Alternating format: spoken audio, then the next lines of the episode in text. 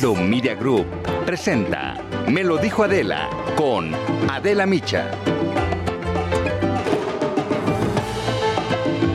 Es un pasquín inmundo, sin ética, sin profesionalismo.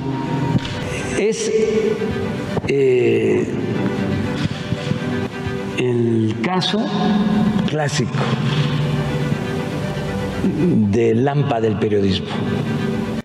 Con estas descalificaciones, el presidente nos ataca a los medios nacionales que cuestionamos sus políticas, pero opinar, analizar y criticar, esa es la labor de la prensa. Pero insultar y denostar, ese, ese no es el trabajo de un presidente. Y aunque no le guste al presidente López Obrador, las críticas no solamente vienen de nuestro país. El falso Mesías de México, así fue como calificó el semanario inglés, El Economist, al presidente López Obrador. Ante las intervenciones ilegales de Palacio Nacional en el proceso electoral y la creciente acumulación de poder, el semanario afirmó que el presidente es un peligro para la democracia mexicana. Y este texto es una crítica, sí, muy aguda a la actual administración. Se cuestionan la construcción del tren Maya, la cancelación del aeropuerto, la retrógrada política energética y la hostilidad contra los empresarios. Así, The Economist afirma que el desdén de López Obrador por el conocimiento ha hecho que su gobierno sea menos competente. Pero añaden, padece necrofilia ideológica, pues está enamorado, entre comillas, de ideas que han sido intentadas y que han probado no funcionar. El presidente López Obrador no tardó en responder al Economist y utilizó los mismos insultos con los que hostiga a los medios nacionales. Sacan esta portada majadera, grosera, desde luego mentirosa, llamándome el falso Mesías. Es una propaganda muy eh, ramplona de bueno, también el canciller Marcelo Ebrard respondió. En una carta pública desacreditó el trabajo de The Economist, aduciendo que la opinión, y entre comillas otra vez, la opinión y el llamado sorprenden, no por la posición ideológica de su medio, sino por su virulencia y fragilidad argumentativa. Además, sirviéndose de la retórica presidencial, remató su carta señalando que ya es tiempo de que las élites exasperadas entiendan que no están entendiendo. Otras publicaciones internacionales también han estado ocupadas y preocupadas del rumbo que ha tomado México. El martes apenas, el diario francés Le Monde publicó, entre comillas de nuevo, que jamás un presidente mexicano había desacreditado tanto a las autoridades electorales y que en México el hiperpresidencialismo de López Obrador estaba electrizando la campaña electoral. Este artículo, firmado por el corresponsal del diario francés en México, Frédéric Saliba, señaló que su hiperpresidencia dirigida contra los contrapesos provoca un clamor contra los riesgos, según sus críticos, de la deriva autocrática, y aquí cierro comillas. Y califica, las abro de nuevo, a las mañaneras como un ritual mediático que impone el debate político en el país. Cada mañana, durante dos horas, dice el diario, López Obrador utiliza esta plataforma de medios para elogiar los avances de su proyecto de transformación en México y reitera sus repetidos ataques a sus oponentes políticos, a quienes califica de conservadores. Esperemos que no crezca esta tensión, porque hay países dictaduras como Cuba, Venezuela, Corea del Norte, que incapaces de soportar la crítica internacional han decidido aislarse del mundo. Nada más así podían imponer de manera irrestricta la voluntad de un solo hombre. Esto es, me lo dijo Adela, yo soy Adela Micha y ya comenzamos ahora transmitiendo también por la cadena nacional del Heraldo Radio.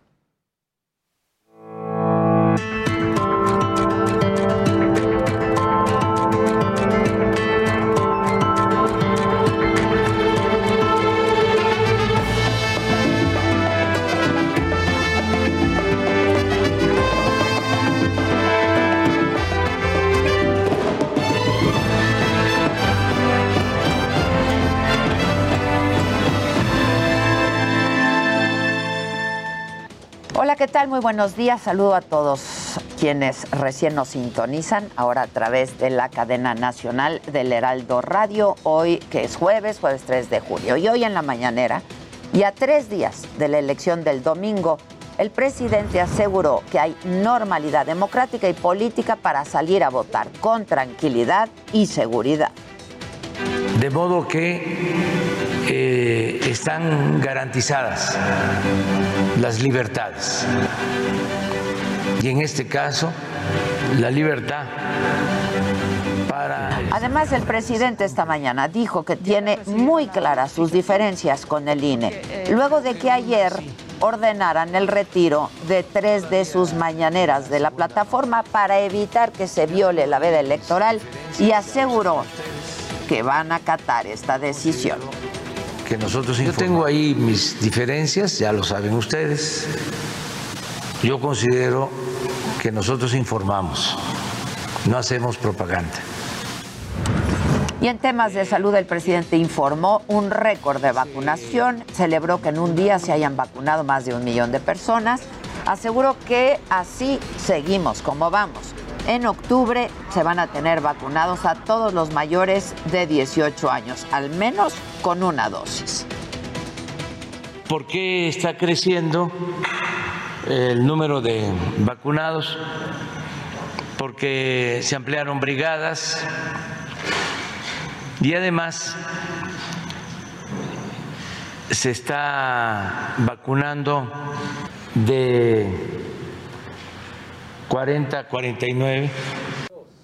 Vamos a hablar también. El presidente habló del caso de la normal rural de Mactumatzá en Chiapas y adelantó que van a tener un diálogo para frenar las agresiones y llegar a un acuerdo y calificó de caciques a rectores de universidades públicas y a líderes sindicales de las normales rurales. Y con toda claridad y vamos a hablar también de eh, la vía pacífica para protestar. Nosotros no somos represores. Yo no soy Díaz Ordaz. Y vamos ahora con mi compañero Francisco Nieto, nos informa desde Palacio Nacional. ¿Cómo estás, Paco? Buen día. ¿Qué tal Adela? Muy buenos días. En temas que sí tocó el presidente López Obrador en esta mañanera, destaca uno relacionado con los reclusos que están en penales, en, cárceles federales, que no tienen sentencia. Adela, hay más de cuatro mil reos en cárceles federales, pues que no les han dado una sentencia y que llevan uno o veinte años en prisión. Explicó el presidente que este tema lo revisaron en la reunión de hoy del Gabinete de Seguridad y se determinó mandar un escrito al Consejo de la Judicatura para que revise este tema.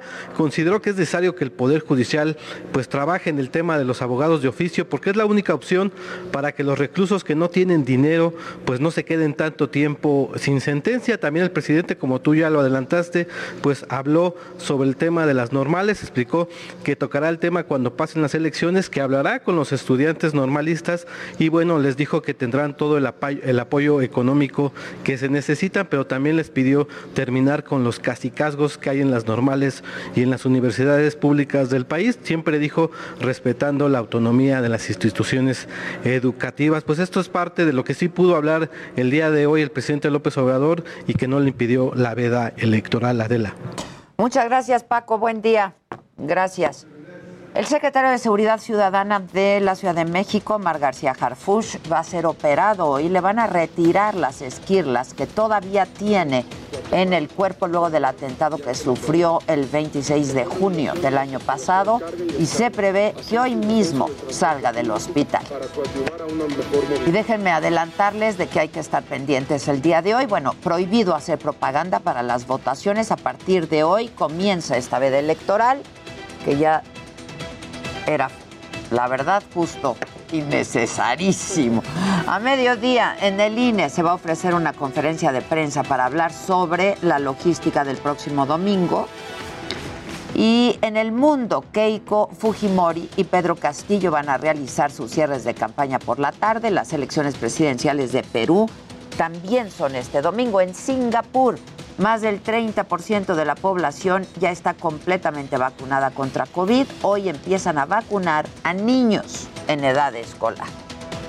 Pues ahí sí están avanzados.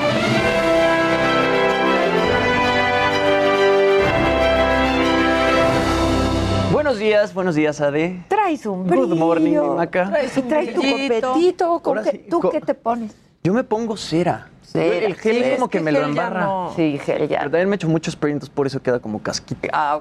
Un casquito, de- como las abuelitas. Sí, yo digo que será. ¿Verdad que sí? el gel también como que Pero yo vamos a que pedir el DPDDU para que vean de qué se Dipididú. trata. va a ser una demostración aquí. Exacto, exacto. ¿Cómo están? Bien, ¿y tú? Muy bien, muy bien. Eh, contento por los fans de La Casa de Papel. Se, eh, ¿se acuerdan que les conté que la quinta temporada se estrena en dos partes? Primero el 3 de septiembre, una parte, cinco capítulos, y luego el 3 de diciembre, otra parte.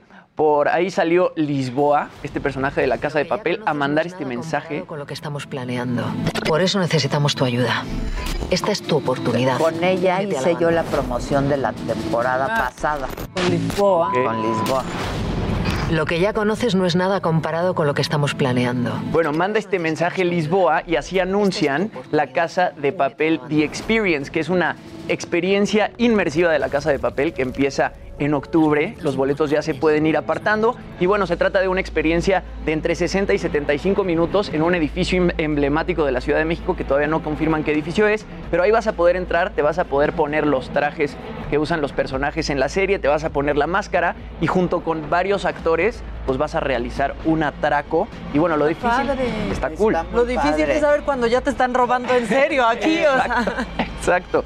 Eh, está muy padre porque esto nada más va a pasar en París, Miami, Londres, Nueva York y la Ciudad de México. Entonces, eh, está muy cool. La parte difícil de todo esto va a ser lograr escapar de ahí. Y si logras escapar, después va a haber un bar temático, pues para que te eches una copita y se te baje el susto porque dicen que hay balazos y muchos efectos especiales muy cool. Hombres armados disparando. Exactamente, hombres armados disparando, exacto. Y ya se pueden ir metiendo a la casa de papel experience.com y pueden ir apartando los boletos que salen a la venta hasta el martes 8 de junio a las 12 pm, pero parece ser que se van a acabar bastante rápido y los boletos están a partir de 300 pesos, así que pues va a estar muy cool esto de la casa de papel Experience. En otras cosas, Billie Eilish ayer estrenó un nuevo sencillo llamado Lost Cause, que es el cuarto sencillo de su próximo álbum de estudio, eh, que se llamará Happier Than Ever. Y bueno, la verdad es que impresionó a todos este video. La vimos como nunca antes la habíamos visto, como que justamente ya habíamos platicado aquí que ella siempre usaba ropa muy holgada y no le gustaba pues De su papá. mostrar su cuerpo exacto de su papá. Y aquí la vemos mucho más sexy. eh, pues la vemos ahí con varias chicas en una pijamada. De repente como que dándose un beso con una de Hay las besos chicas. con una de las chavas, para quienes nos escuchan en radio. Exacto, eh, la vemos bailando muy bien, no sabíamos que Billie Eilish bailaba tan sexy, por ahí también están en una... Es como una pijamada con puras chicas guapas y por ahí pues salen muy juntitas por lo que mucha gente en las redes sociales pues está, especu- está especulando que se trata pues como de un homenaje al mes del orgullo gay. Ya. La rola aparte también está buenísima, la produjo su hermano Phineas como toda su música y bueno, si pueden chequen el video porque está increíble, el disco completo sale el 30 de julio y van a ser 16 canciones. A mí se me hace que se vienen cosas muy cool para Billie Eilish y sobre todo pues muy diferentes. Y bueno, ya que estamos hemos estado hablando aquí del K-pop, eh, les preparé una capsulita para Pa' que entender. entendamos un poquito más, no, no, y quizá no entender el género, pero, pero saber todo el trabajo que hay detrás, porque se rompen la madre antes de llegar a ser como pues, las estrellas que son. ¿Les parece si vamos a ver? Sí, me parece muy bien para que yo entienda. Venga. Venga. Escuchen.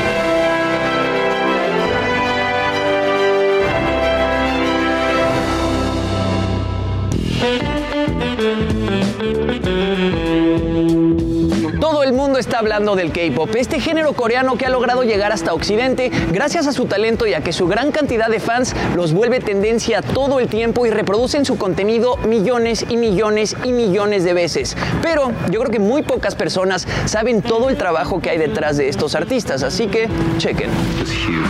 Los Beatles, Michael Jackson, Britney Spears y Justin Bieber son algunos de los artistas que durante años se habían encargado de someter los oídos y las carteras del mundo entero. La música occidental era la única reina, el sonido indiscutible de la música pop. Las barreras del idioma eran uno de los factores que nos mantenían ignorantes de las expresiones musicales de Oriente. La idea de escuchar canciones en coreano o en japonés no pasaba ni cerca de nuestras mentes occidentales, hasta que llegó el K-pop. BTS, Blackpink y EXO son algunos de los grupos de pop coreano que han logrado traspasar las barreras del idioma y aterrizar en tierras americanas y europeas, llenando el Wembley Stadium, ganando premios en los MTV Video Music Awards e incluso estando nominados a los premios Grammy. Muchos de ellos empiezan a perseguir su sueño desde antes de los 8 años, inscribiéndose en estudios especializados en desarrollar el baile, el canto, el discurso en público, la actuación y hasta la personalidad, al puro estilo del servicio militar coreano. Quienes logran terminar ahí sus estudios son colocados en grupos de entre 4 y 12 miembros, no sin antes firmar uno de los famosos contratos esclavistas. Estos contratos son llamados de esta manera porque los jóvenes reciben un porcentaje mínimo de las ganancias de la banda, mientras son explotados con una agenda ocupadísima. Los contratos se manejan de esta forma para que los integrantes paguen su deuda escolar, que a veces asciende a los 100 mil dólares por año, antes de empezar a ganar mejores cantidades de dinero.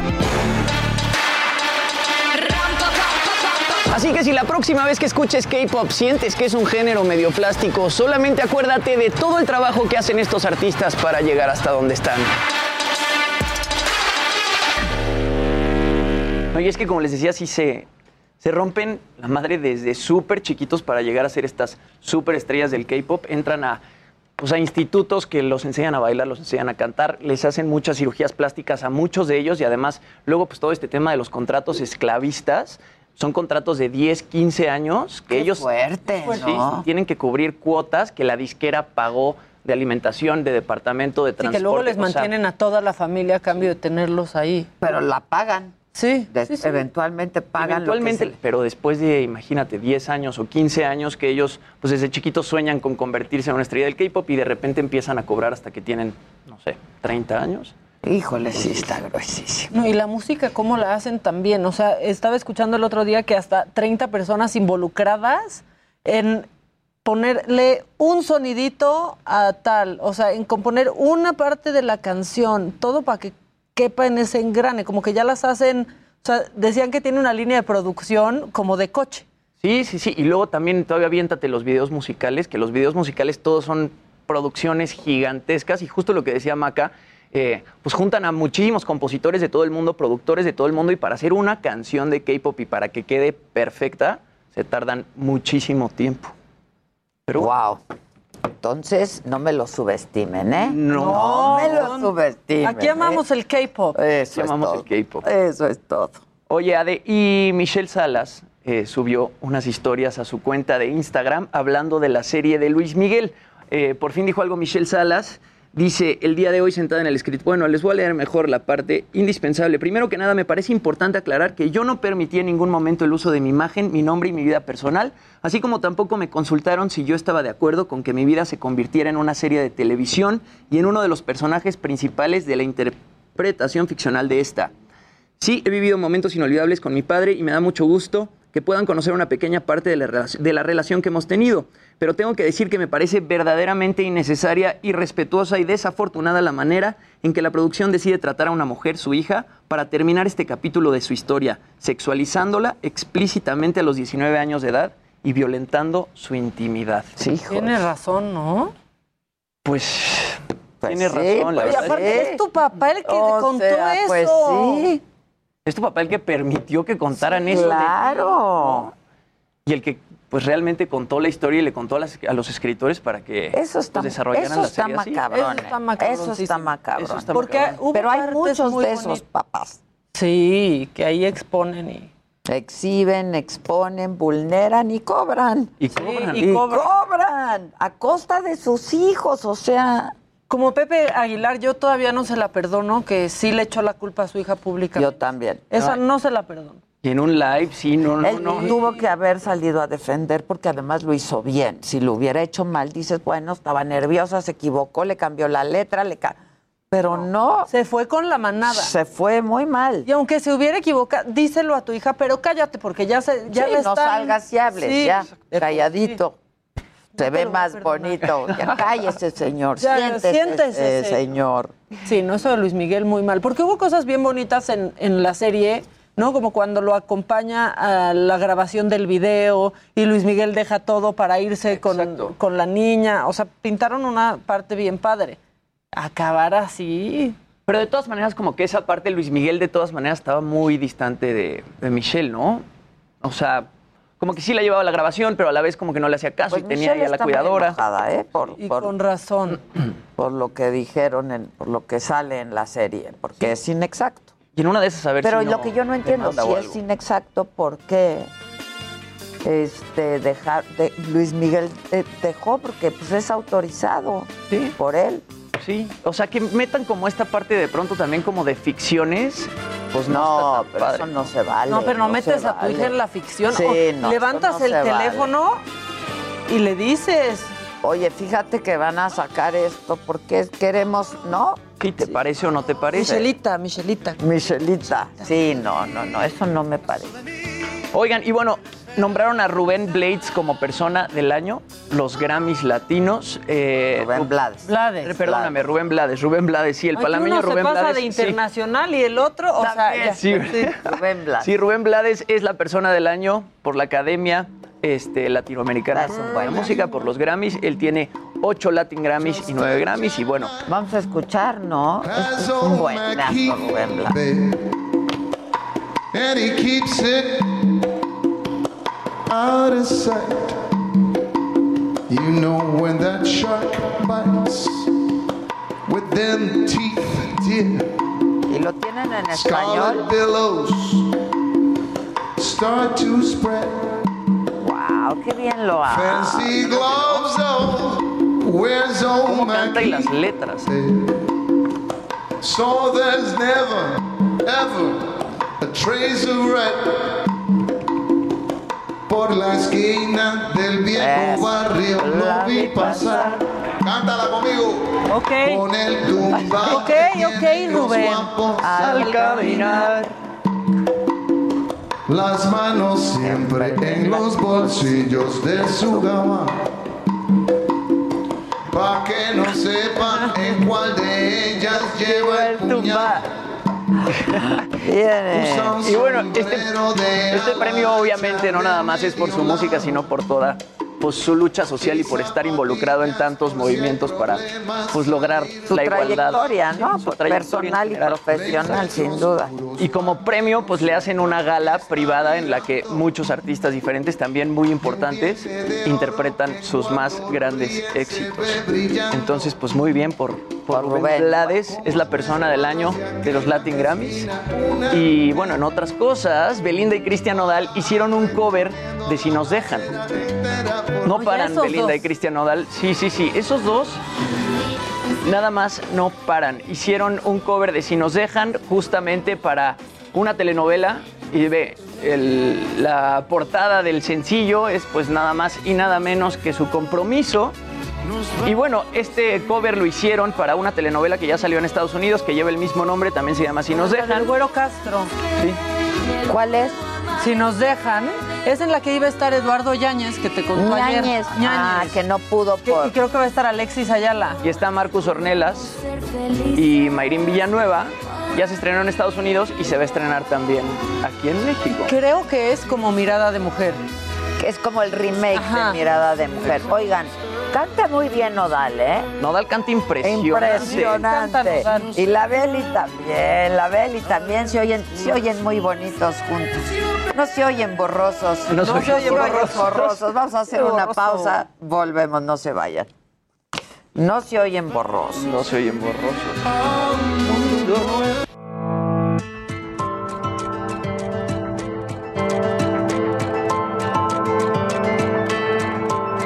Continuamos en Me lo dijo Adela.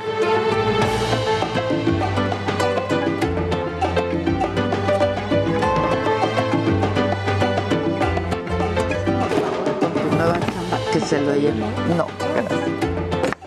Bueno, las elecciones mortales de México. Grupos criminales atentan contra candidatos en una lucha por el territorio. Justo así tituló el periódico The Washington Post una nota en su portada de este día, en la que denuncia que en México se vivió uno de los procesos electorales más violentos y mortales de la historia reciente, cierro comillas. La nota dice, abro comillas, que la violencia en las campañas constituye una amenaza creciente contra la joven democracia de nuestro país. Además, el diario eh, estadounidense expone la ineficacia de las políticas contra los homicidios y la impunidad que prevalece en la mayoría de los casos. Esto en la portada del Washington Post esta mañana. Y yo quiero agradecer muchísimo al doctor Mario Blanco García. Doctor, bienvenido, muchas gracias. Tú eres el coordinador estatal del Banco de Sangre eh, de la Cruz Roja Mexicana, ¿no? Así- Eh, nacional, perdón, coordinador nacional. Así es, Adela. Muchísimas gracias por la invitación y en nombre de nuestro presidente nacional de la Cruz Roja Mexicana, el licenciado eh, Fernando Sainagua, eh, pues queremos agradecerte pues todo el apoyo. No, al contrario, al contrario, me parece que es importantísimo. Estamos a unos días de que se celebre el Día Internacional de la Donación de Sangre. Así es, el día 14 de junio se celebra el Día Internacional de la Donación de Sangre Altruista.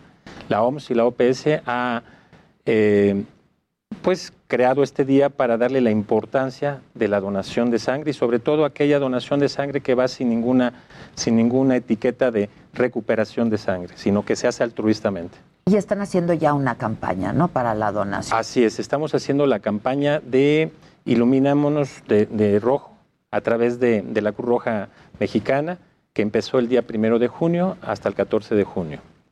Ahora, yo creo que, y lo hablábamos en el corte, estos han sido tiempos difíciles, ¿no? Por la pandemia, en lo que se refiere a la donación de sangre. Así es. En la pandemia nos afectó mucho a nivel nacional a todos los bancos, tanto estatales como nacionales, en cuestión de que pues, los- las personas tenían miedo de acudir a una institución porque nos vinculaba con la enfermedad de COVID. Esta eh, generalmente, eh, pues bueno, aunque nosotros no estamos relacionados con la enfermedad de COVID ni atendemos pacientes con COVID, pero nos relaciona a las personas y por tal motivo no acuden por el miedo. ¿Cuánto disminuyó, sabemos? Sí, bueno, de, de por sí nuestra, nuestro porcentaje de donadores altruistas es muy bajo, muy, muy muy bajo. Estamos hablando de un 2.9 o 3.2%. Es bajísimo. Es bajísimo. Háblame de otros países, doctor, por ejemplo, Ah. donde hay- sí existe esta cultura. Sí, en Estados Unidos le- tuvimos la oportunidad de estar como coordinadores internacionales del Banco de Sangre y en Estados Unidos no entiendo si es el brinco de- del, del río Bravo o es el cambio de chip, pero pues todos los latinos pasando este, este río, todos donan sangre. Eh, aquí en México hasta Argentina hemos tenido la oportunidad de estar en algunos países, no donan sangre. No sé por qué. Eh, generalmente mencionan que es el miedo a, a lo desconocido, el miedo a la aguja, el miedo a, a poder, este, eh, pues bueno, dar una gota de su sangre, pero en realidad, pues bueno, ¿qué podemos decir? La sangre que no se ocupa se, se- pierde. La sangre que tiene un, un- un periodo de vida que es de 120 días, pues para, digo, si la vamos a desperdiciar nosotros destruyéndola en nuestro mismo cuerpo, Claro. es mejor donándola para que alguien la requiera. Ya. Ahora, este, háblanos qué protocolos se están siguiendo ahora con el COVID. Sí, este, tenemos una línea, línea a nivel nacional, donde tenemos procesos y protocolos de seguridad para evitar que este tipo de virus pues, pueda in- ingresar al banco de sangre y afectar tanto al donante como al personal de banco de sangre y a su vez al receptor.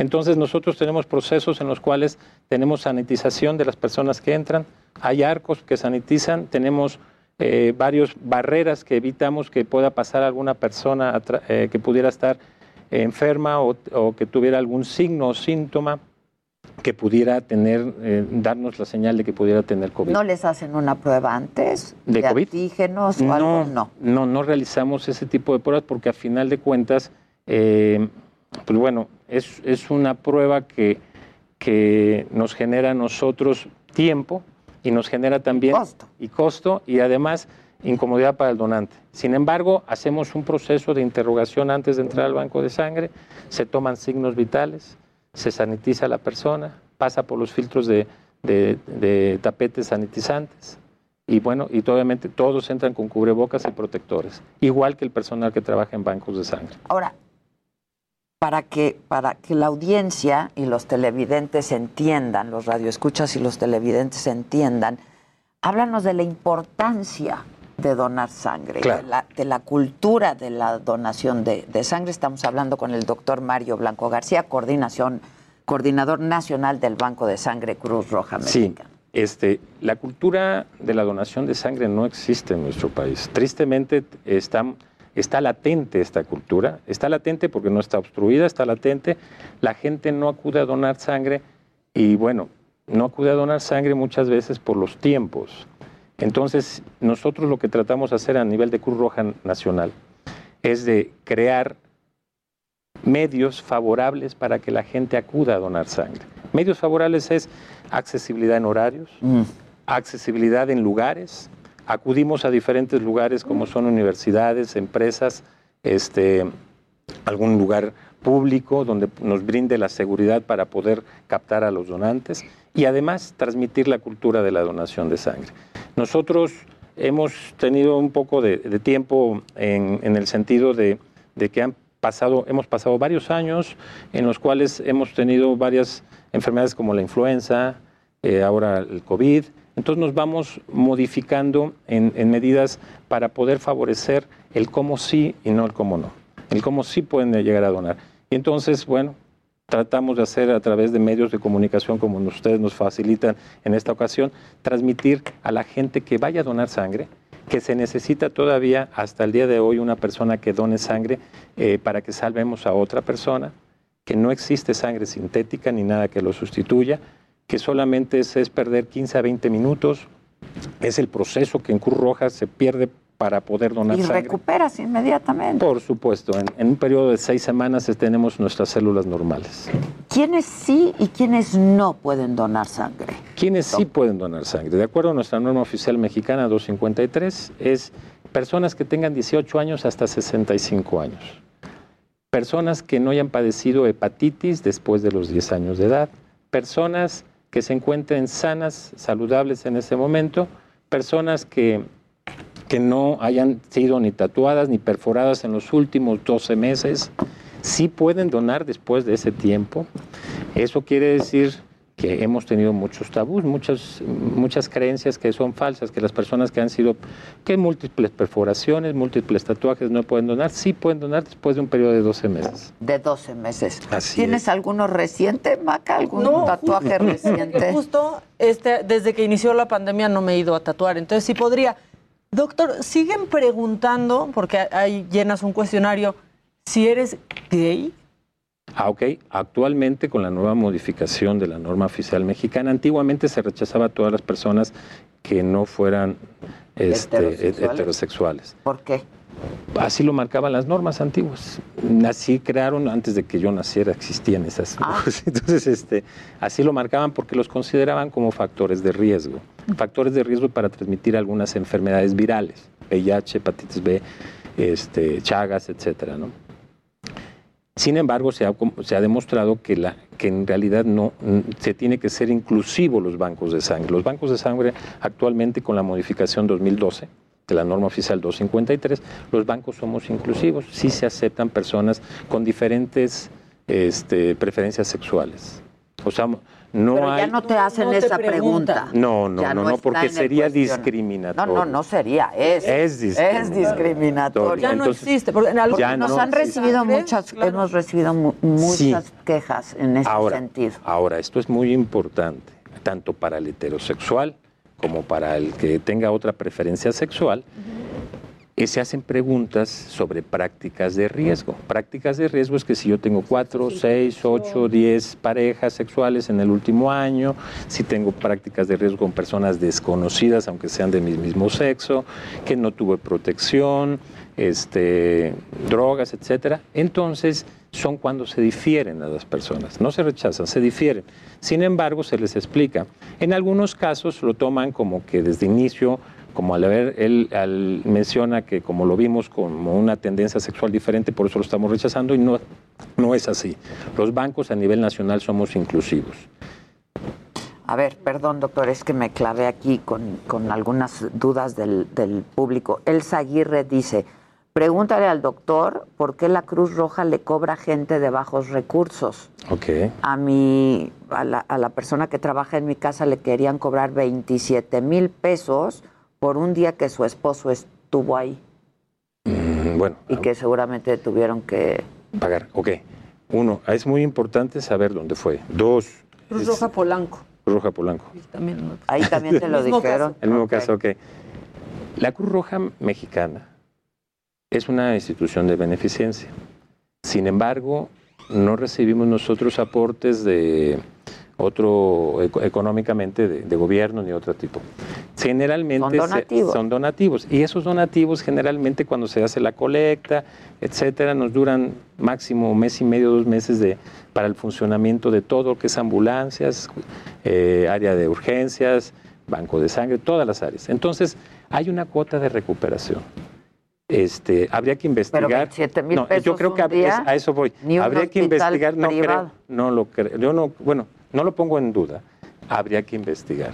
Yo no estoy en esa área, pero, Pero habría que investigar, porque sí, lo puedo llevar como un punto importante para nuestra institución, pero normalmente se- son cuotas de recuperación y todas son accesibles, nunca son exorbitantes, así como esa cantidad que me No, acabas. bueno, pues es que. Luego este, dice Leti Victoria, yo tuve hepatitis a los 15 años, ya tengo 55, ¿puedo donar? Sí, bueno, ¿a qué edad tuvo? A los 15. No, desafortunadamente la norma oficial mexicana, la cual es a nivel nacional aplicable a todos los bancos y la rige a través de nuestro director nacional, doctor Trejo, del Centro Nacional de Transfusión Sanguínea, es de que personas después de los 10 años de edad de hepatitis no pueden donar. Ya no pueden donar. No pueden. Antiguamente, antes del 2012, ninguna de hepatitis donaba. Se modificó en la de 2012 la nor- norma y ya acepta a personas que han sido que hayan tenido menos de 10 años y hayan tenido hepatitis, les acepta. Que si un diabético puede donar. Sí, sí, afortunadamente la Cruz Roja siempre eh, estuvo insistiendo en que los pacientes con diabetes, las señoritas eh, durante su etapa de ciclo menstrual, que podían donar sangre. No lo aceptaba la norma y después del 2012 ya se acepta que sí pueden donar siempre y cuando se encuentren con niveles ah, eh, normales de, de- de glucosa. Ok. Me pregunta, no me preguntan, me dicen, Salomé Vázquez dice, la gente cruza la frontera a donar sangre, incluso porque ahí les dan 300 dólares. Este, sí, ese es un punto donde a veces... Es eh, decir, no donan su sangre, la venden. la venden. Ahí, ahí no estamos de acuerdo. Pero se hace. Sí. Sí, tristemente hay algunos lugares que se hace, bueno, son, le llaman ellos incentivos. Sin embargo, estos incentivos este, se pueden confundir con pago. Y entonces se- se- se- llegaríamos en el artículo 327 de la Ley General de Salud, donde implica que el pago a, a donar sangre es prohibido. Y entonces caeríamos en un delito. Ah, ok, ok, ok. Eh, preguntan también si la gente que ya tuvo COVID puede donar. Sí, efectivamente, qué buena pregunta, porque mucha gente que tuvo COVID piensa que ya no va a poder donar nunca, o que durante reciente que haya tenido no puede donar, sí pueden donar después de 14 días. También aquellas que hayan sido vacunadas. Ah, justo eso Esas preguntas. Sí, generalmente hay dos tipos de vacunas. Las sintéticas, que son ARN, ARN mensajero, y las que vienen con un leo- eh, leofilizado, que es un virus atenuado. Los que vienen con virus atenuados, como es la Sinovac, como es la Cancino. ¿Puedo decir nombre? Sí. Sí, claro, claro, Cancino, esas se tiene que esperar 14 días. Las otras como AstraZeneca, Pfizer, Moderna, después de haber sido vacunado el día de ayer, hoy puedo donar sangre. O sea, no se tiene periodo de espera. Nada. Nada. Nada. Este, y en el caso de haber tenido COVID, 14 días. Así es. 14 días. 14 días. Este, en el, en el WhatsApp, ¿qué dicen, Maca? Preguntan también, tuve cáncer de ovario, fui donadora antes de la enfermedad, tiene 11 años que estoy en remisión, ¿puedo donar? ¿Cuántos años tiene de remisión? 11. Este, ¿Fue único cáncer? Pues solo menciona ese. Cuando son cáncer localizados y únicos, después de cinco años, pueden presentarse Cuando para ya donarse. puedes hablar de remisión. Así es. ¿no? Entonces ya podría presentarse a donar. Cuando fue más de un órgano el que afectó, así haya sido remitido más de cinco años, no podría donar sangre. Ok, este, las redes sociales han servido para, Sí, mucho. para, para mucho, la mucho. donación voluntaria. Sí, mucho, mucho. Nuestro presidente, el señor Fernando Suinaga, este, ha implementado un- una red importante de la Cruz Roja Mexicana en la cual este, pues nos ha servido tanto para comunicar a la, a la comunidad y impartiendo el curso y impartiendo la cultura de la donación de sangre como para también recibir pues quejas como este tipo para que nosotros podamos observar este Ya. que está, algo está pasando. Sin embargo, vuelvo a insistir, yo dudo mucho sobre ese punto. Pero habría que Y investigar. se va a investigar. Este, que, este, los, que si los alérgicos a la penicilina pueden donar. Sí, sí pueden donar sangre. Sí pueden donar. Este, dicen aquí, ¿cada cuánto tiempo puedes donar sangre? Una vez que donas, si, si vas y de manera voluntaria donas tu sangre hoy, ¿hasta después de cuánto tiempo puedes volver a donar? Son eh, 56 días. 56, 56 días son cuando- casi dos meses. Sí, ¿no? sí, si tú lo puedes hacer en una forma de que no vaya a ser tan, o sea, continuamente a los 56 días. Si lo vas a hacer frecuentemente durante un año, los hombres pueden donar cuatro veces al año, o sea, cada tres meses, y las mujeres tres veces al año, o sea, cada... ¿Esto es por la menstruación? Generalmente sí, generalmente pierden hierro. Porque pierden, Pierden sí, hierro, claro que entonces para su recuperación es por eso es menos. Entonces, las- los hombres cuatro, Cuatro veces, veces al año, año, las mujeres tres, tres veces. y espaciarlo por Espaciarlo. dos, tres meses, ¿no? Así es. Este, Cuatro y tres meses. Tú, Mac. Preguntan también sobre la donación de plaquetas. Ok, las plaquetas han sido muy importantes y más ahorita con el problema de COVID. Hemos tenido, hemos regresado al pasado, al pasado en el sentido de poder utilizar plasma rico en anticuerpos para COVID, que se han utilizado como alternativas. Y la segunda, las plaquetas, porque también alteran el sistema de coagulación del COVID. Entonces, este, eh, Cruz Roja Mexicana cuenta con máquinas como la que es de aféresis, con la cual nosotros podemos obtener plaquetas de un donante como, si- y, y obtenemos la cantidad como si hubieran sido 12 donantes. Me preguntan también si se necesita un peso mínimo o máximo para donar. Sí, se necesita un peso arriba de 50 kilos. De 50 kilos. Máximo no hay, pero en el máximo llegaríamos al límite donde puedan ser palpables o observables las venas, porque a veces subimos tanto de peso Hay que, mucha grasa, que no hay se mucha ve. grasa y no se, no se tiene. Que si las mujeres embarazadas y o lactando pueden donar.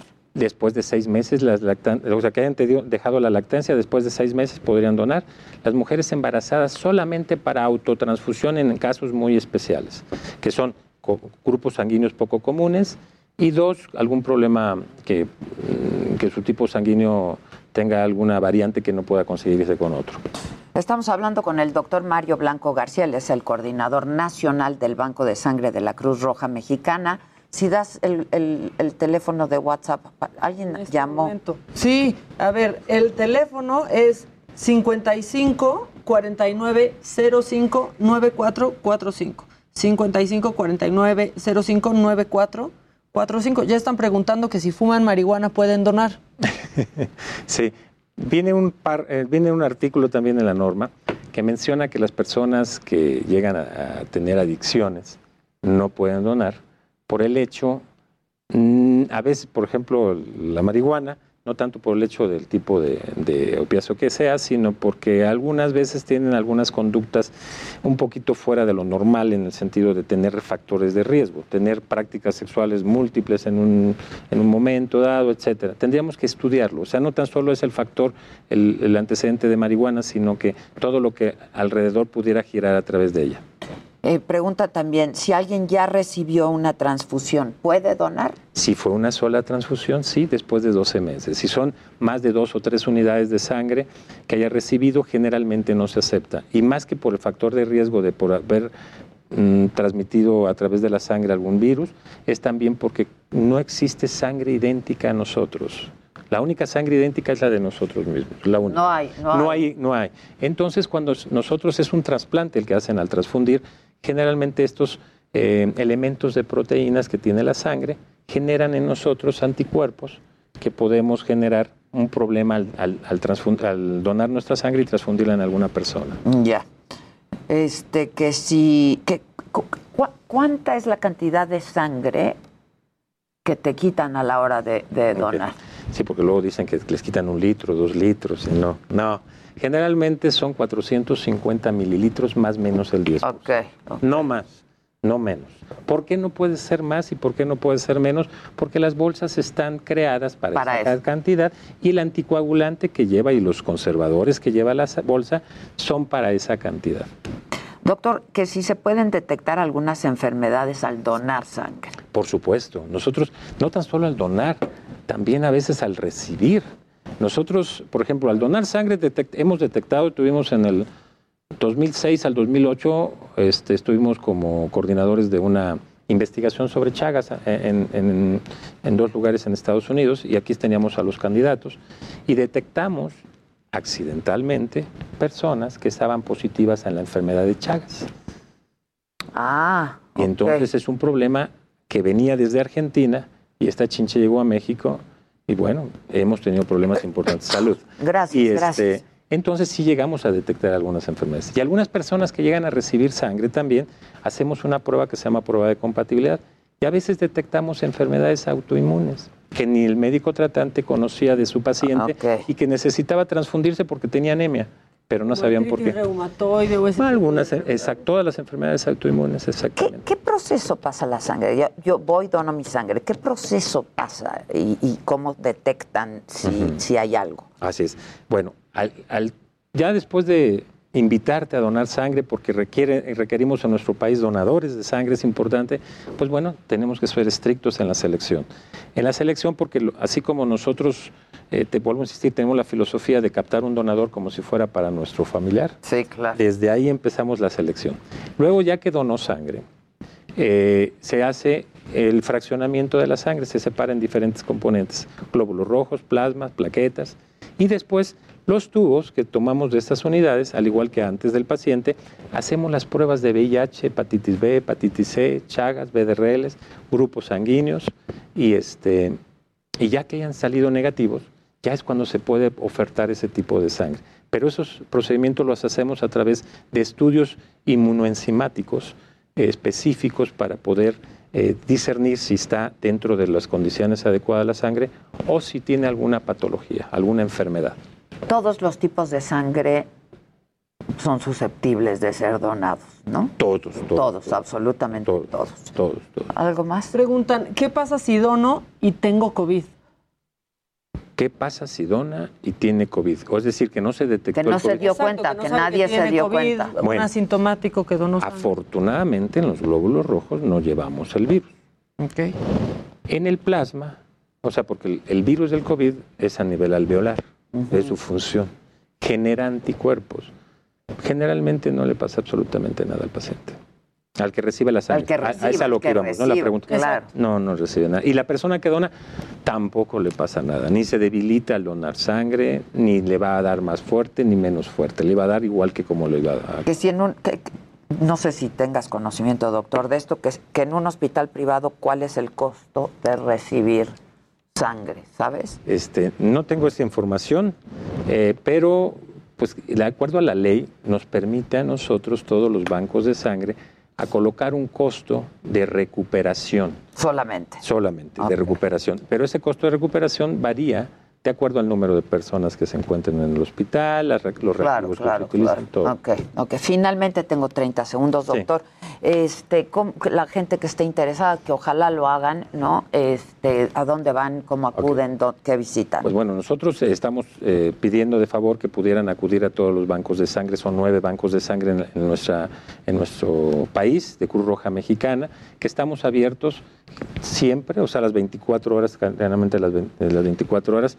No, no captamos las 24 horas de los donantes porque tienen que estar en condiciones, pero generalmente al donador altruista le facilitamos la, posibilidad del horario. Estamos abiertos en eso. ¿Y dónde, dónde está la ubicación? ¿En la plataforma? En la plataforma de la Cruz Roja. Sí, de la Cruz Roja Mexicana.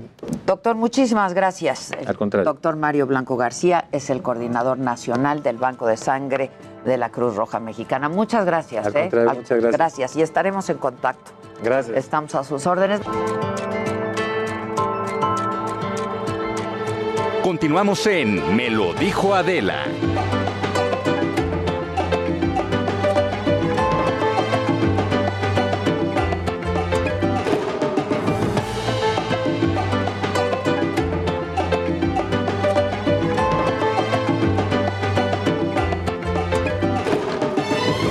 Ya estamos de regreso. Gracias por continuar con nosotros. Eh, aquí que estamos transmitiendo, me lo dijo Adela, a través de la radio, en la cadena nacional del Heraldo Radio y a través de eh, televisión del Heraldo también, Heraldo Televisión. Voy con mi compañero Daniel Magaña. Dani, ¿dónde andas?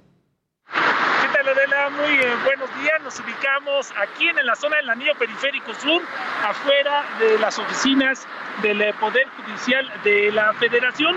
Como tú puedes observar, bueno, pues hay un grupo de personas las cuales se han reunido en este lugar y es que pues ellos están eh, pues denunciando precisamente pues esta la, la, contaminación auditiva que ha representado el rediseño precisamente pues de eh, el espacio aéreo de la Ciudad de México. Ellos comentan que van ya 26 juicios de amparo contra este rediseño del espacio aéreo.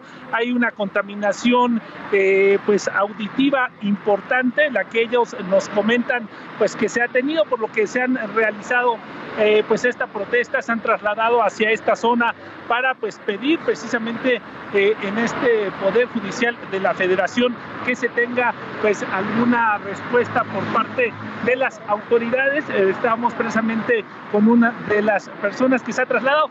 Muy buenos días, ¿cuál es su nombre? Yo me llamo Lucy Gaubeca.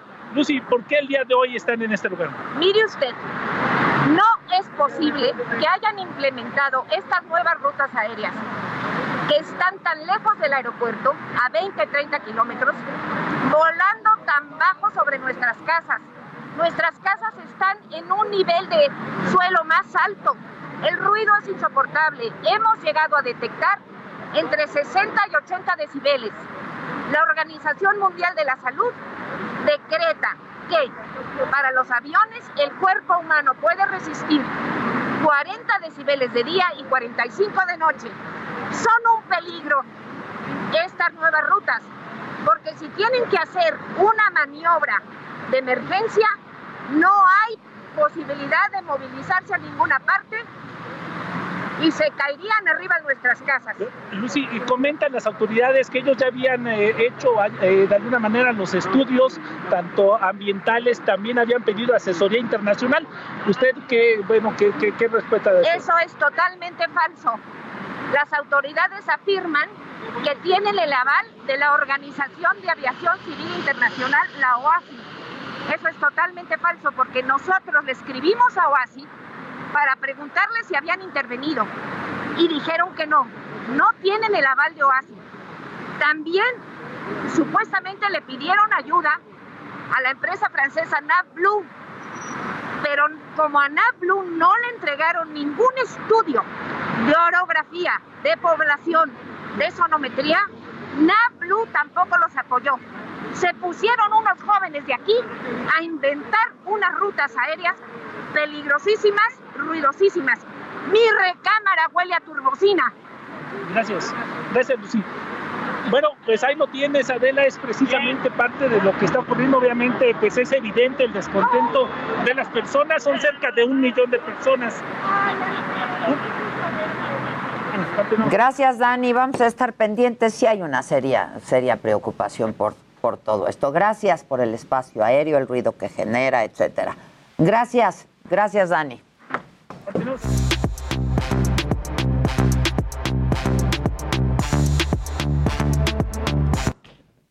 O sea, sí. Pero de ahí a que la recámara huela turbocina, se la bañó, ¿no? Ok, ok. Oigan, este, ahorita vamos con ustedes, pero ¿qué subió el Canelo ahorita? ¿Qué subió? ¿Qué subió? Ah, ¿está bailando el Canelo? En el yate, en el yate. Sí se ve bien enojado. Pues es que olla. ya ves que de la olla, ya ves que de la olla dijo que no podía ni coordinarse, entonces puso él ahí, aquí tratando de coordinar. ¿Qué cuerpo Está increíble el canelito. Nos salió bailarín. Oye, ¿dónde estará? Porque estaba en Croacia. justamente. Estaba en Croacia, Sí, sí. en Croacia. Se ha de haber ido por allá. Que es precioso, ¿eh? ¿Ha sido? Sí, es precioso. Mi hermano fue y también dice que es Es precioso.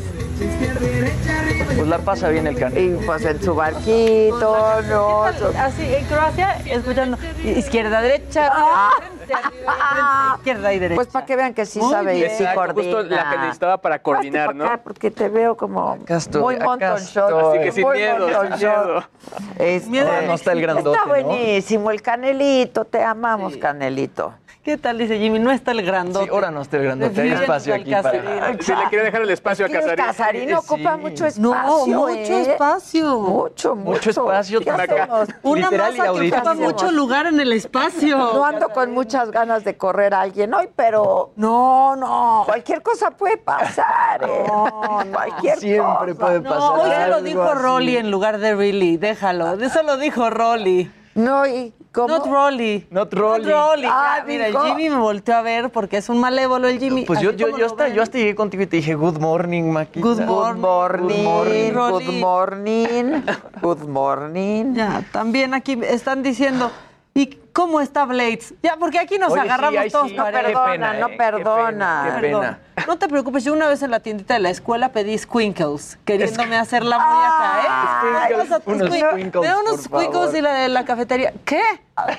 Squinkles, ¿quieres squin- Y yo, eso, Es un por eso chamaco. Querías unos esquites. No es, de su, e- no es de su época, Rubén. No, y lo peor es que sí sabía nada más que de repente porque pues, estás leyendo, le no sabe, las uno cosas. sabe. Y como están acostumbrados a que todo es en inglés, pues no. Exacto. Hay, hay latinos muy chingones. Pues no, mi ciela. Pues no, Pues mi no. No, mi ciela. ciela. Pues no. Este. No corran a Casarín hasta que cumpla lo de dar notas de deportes en traje de baño, dice. Ah, ay, ¿por qué nos vamos a hacer eso?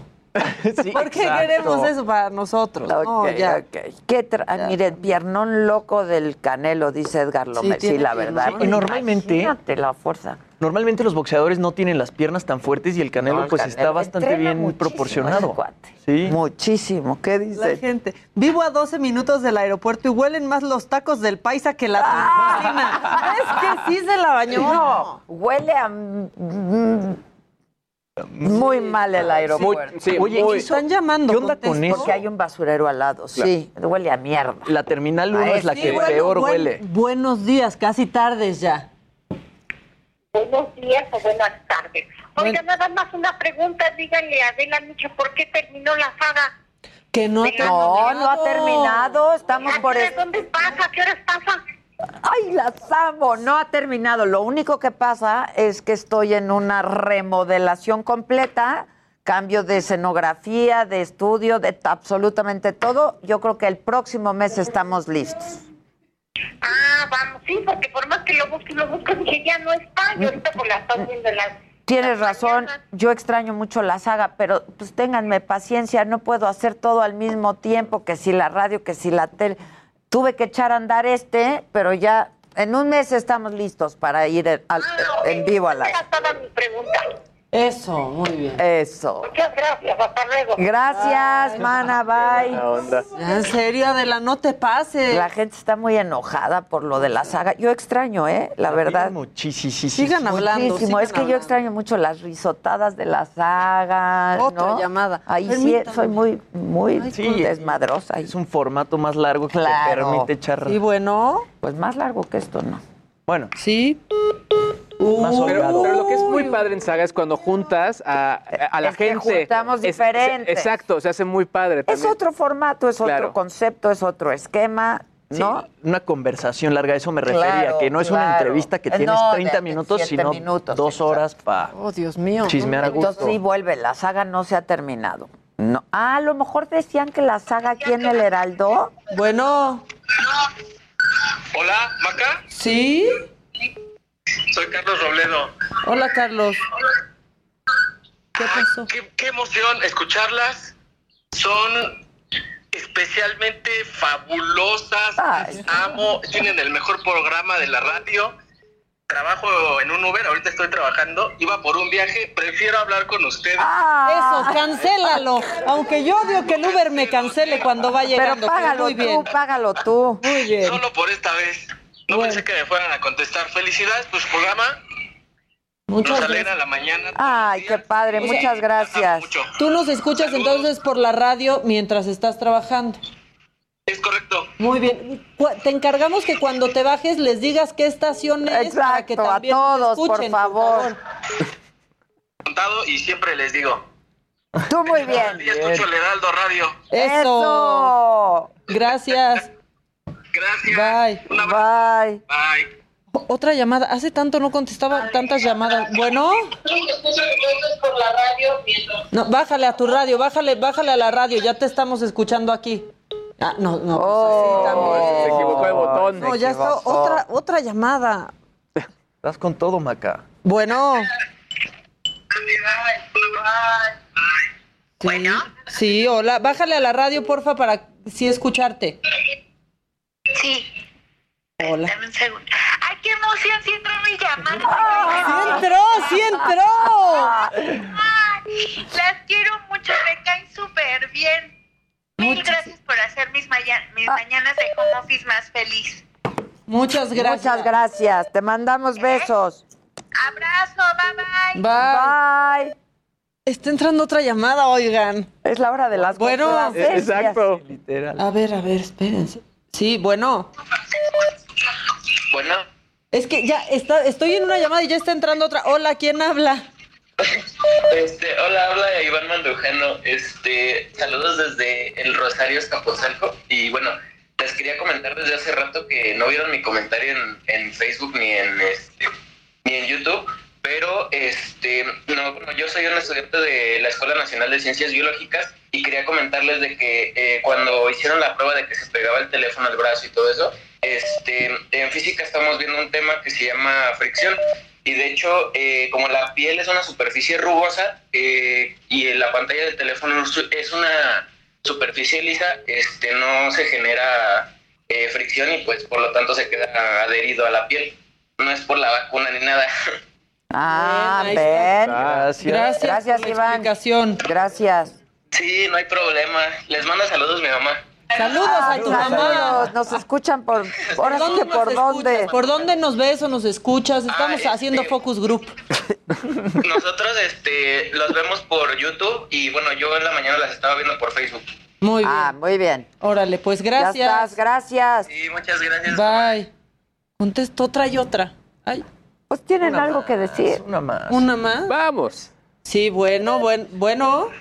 Que es la nueva profesión de Maca. Sí, buenos ¿Qué dicen días. Adela y Maca, felicidades. Habla Dante, ¿cómo estás? ¡Dante! El ¿Cómo admirador. estás, Dante?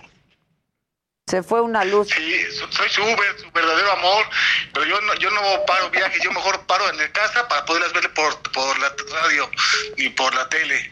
Están muy guapas, las mando a saludar y qué gusto que me hayan contestado el teléfono, las admiro muchísimo. Y nosotros te queremos mucho, Dante, querido. Gracias, te ves muy guapa, ayer traías un vestido guapísimo también. Ay, Ya muchas está. gracias. Uh, Gracias. debo, amor. Es Uber. Tu verdadero amor. Eso, tu verdadero amor. Órale, bye. Que qué bonitas llamadas del cariño del público. Ay, y siguen otras. Está armando revolución por Casarín, que nadie quiere que lo corran. Órale, No, no corran ¿qué al dicen? Casarín, van a correr a Casarín. Ve este teléfono. No está dejando de sonar. Contesta, pues. Bueno. Bueno. Hola. Dicen aquí, Maca, ya sabes a lo que te vas a dedicar Perfecto. ahora. Oigan, muchas gracias. Yo sí les agradezco. ¿Cómo era, Jacobo? Lupita. Sí. Lupita. Sí, bueno, diría, sí, bueno, dígame por quién vota, pero ahorita no, ahorita no, ahorita no. ¿Quién habla? Dice. Maca pasó de macabrón a call center. Claro. Bueno. No, pues ya no está conectando. Llámenos normal, porque si llaman también por WhatsApp, hay mucho delay. Si Ah, pueden llamarnos normal. Claro, y se, puede cortar. más Mira, rápido. desde Illinois nos están llamando. Bueno. Y nos están colgando Están- desde Illinois, ma- más bien.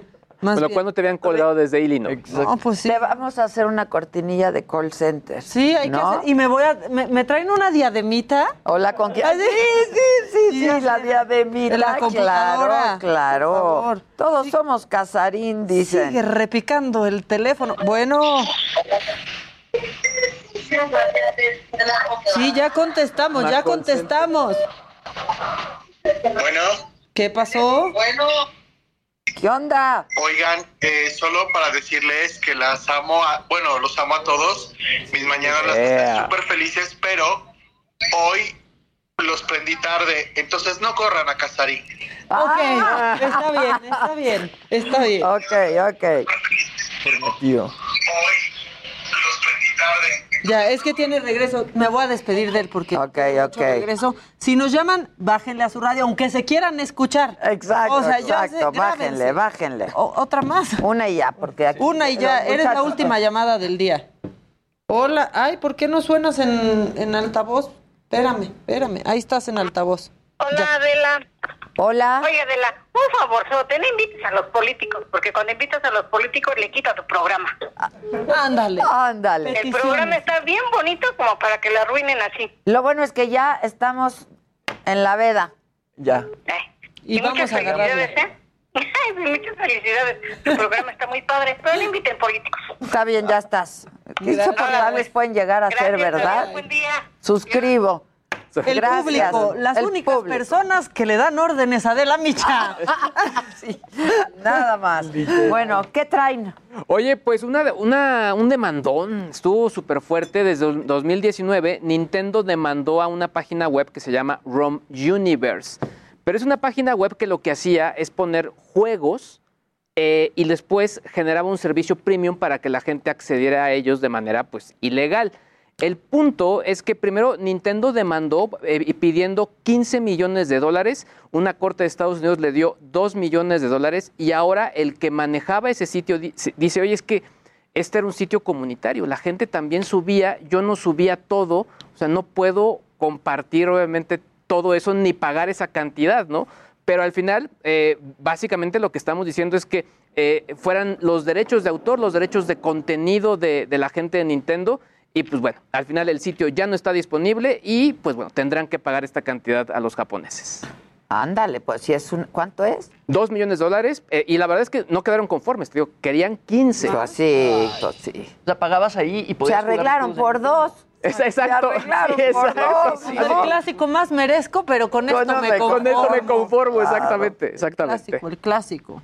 Oigan, y no sé si conozcan a una chava que se llama Olivia Rodrigo, que dicen por ahí que va a ser la próxima Taylor Swift. Bueno, su disco debut, que se llama Sour, que se estrenó el 21 de mayo, llegó al puesto número uno en el Billboard 200. Esta chavita estuvo en la serie de High School Musical que salió en Disney Plus. Entonces está pasando un poco con ella lo mismo que pasó con Demi Lovato, con Miley Cyrus y con Selena Gómez, ¿no? Estas artistas, pues que de chiquitas realmente estaban en series o de Disney o cualquier otra serie infantil y de repente sacan música y se vuelven famosísimas. El primer sencillo que estrenó se llama Driver's License, que salió a principios de año, y ahora con este disco debut ya tiene entre todas las canciones 1.552 millones de reproducciones, que es una locura. Es la única 1552 millones de reproducciones ¿Qué? en Spotify. No manches. Y es como la única artista que ahorita está compitiendo con BTS, que ahí se la llevan. Butter tiene 132 millones de reproducciones y Good For You, que es el, el sencillo de Olivia Rodrigo, 187. Es con el con Butter que sacó BTS, como que le estaba rompiendo este, pues su Mauser a todo mundo y Olivia Rodrigo es como la única artista que pues ahí va. Así que ¿Podemos sí. oírla? Sí, por ahí les mandé el sencillo de Driver's License, a ver si podemos escucharlo. Seguramente la gente que nos escucha y que nos ve ya han escuchado a Olivia Rodrigo porque pues ahorita está en tendencia en todos lados. Canta muy padre. ¡Qué bárbara! Y escribe muy bonito también. Por ahí la comparan mucho con Taylor Swift. You said forever, now I drive alone past your Ah, me encanta esa canción. Sí, obvio. Pero no sabía quién era. Pues ya sabes, se llama Olivia Rodrigo. Olivia Rodrigo tiene 18 años. ¿Cómo le sale esa voz a los Sí. 18 años, no? Cualquier edad, qué envidia. o sea. Pues seguramente ya la habían escuchado, pero el disco completo está increíble porque no nada más es pop, por ahí también trae cositas de punk, trae como muchos géneros distintos. Y te digo que la comparan mucho con Taylor Swift. Taylor Swift también ya reconoció que es una artista increíble, entonces seguramente Olivia Rodrigo pues la vamos a estar viendo en todos lados, como a Selena Gómez, manera de como a Demi Lovato. de esta chava, ¿eh? Canta impresionante. Ah, hoy, hoy me voy a poner a escucharla, disco Olivia completo. Rodrigo. Sí, sí puedes. Esa va, va a ser mi, mi compañía el día de hoy. Va a ser mi compañía. ¡Qué padre! No, y además también bien producida la rola. O sea, eh, además de la voz, se escucha muy bien. Sí, sí, sí. Oigan, amigos, ¿puedo decirles un macabrón que me dio mucha risa? Sí. Es que, bueno, seguramente ya vieron que se está haciendo un socavón gigante en Puebla. Sí. No, O sea, ah, sí, está muy socavón de ayer. Yo socavón. decía, ¿qué es ese socavón? Ya está a una amenazando velocidad. una casa. Sí. Sí. Creciendo y creciendo. Pero esta señora que entrevistaron está bien preocupada. Y quiero que escuchen lo que dice. Que ves. En el mero sobacón. En el mero sobacón. Eh, pido que no nos deje sola el señor comisariado, que es el representante Ya, que nos quítela, representa. pero esa pero señora- vuelvan a poner principio. Y afectada. En el mero sobacón. A la señora le dieron el mero sobacón. Guárdenme ese audio en el mero sobacón. Tremendo sobacón.